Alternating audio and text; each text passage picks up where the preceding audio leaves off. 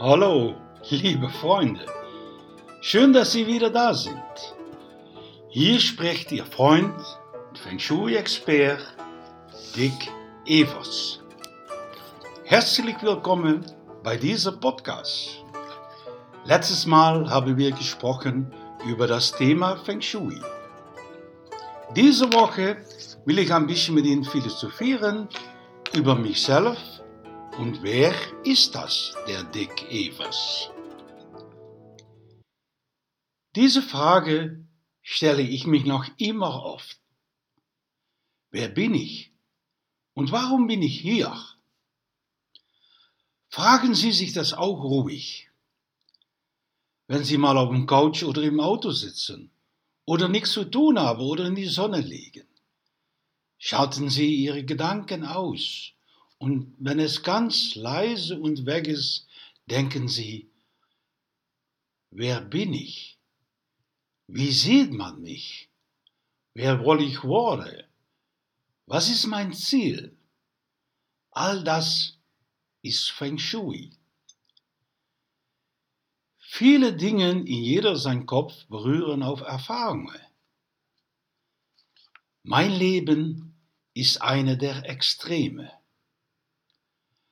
Meine Schulzeit, in was wir in Holland nennen der Provozeit, der hat oft viele Probleme einherging. Es war eine Grundlage für mein denkendes Leben, nie etwas für richtig zu erfahren, bevor dass du weißt, dass es richtig ist. An der Kunsthochschule habe ich gelernt, wie wichtig nicht ich bin, sondern wie wichtig andere sind. Ich komme gerade aus Spanien und ich sah auf die Flughafen, heutzutage loben die Älteren ihre Kinder in die höchste Tonen. Infolgedessen lernen sie nicht Widerstand zu leisten, und oft müssen Psychiater hinzugezogen werden, um sie in Schach zu behalten. Nach der Schule ging ich arbeiten. Als Designer. Ich habe gelernt, Produkte zu machen, die Menschen schätzen können. Auch das ist Feng Shui.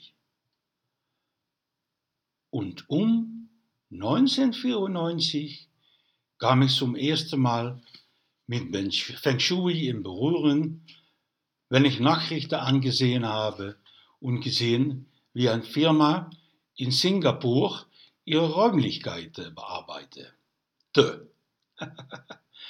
Ich habe gelernt, Dingen wie Gefühle und Glück zu schätzen. Durch meine viele positive Beziehungen in Deutschland habe ich da immer Vorträge über Feng Shui gemacht. Und ich tue das noch immer, sehr gerne. Ich arbeite entweder oder gern in und mit Deutscher. Nicht nur Vorträge, sondern auch Feng Shui-Projekte. Möchten Sie mein Fachwissen nützen? Bitte kontaktieren Sie mir über meine Webseite.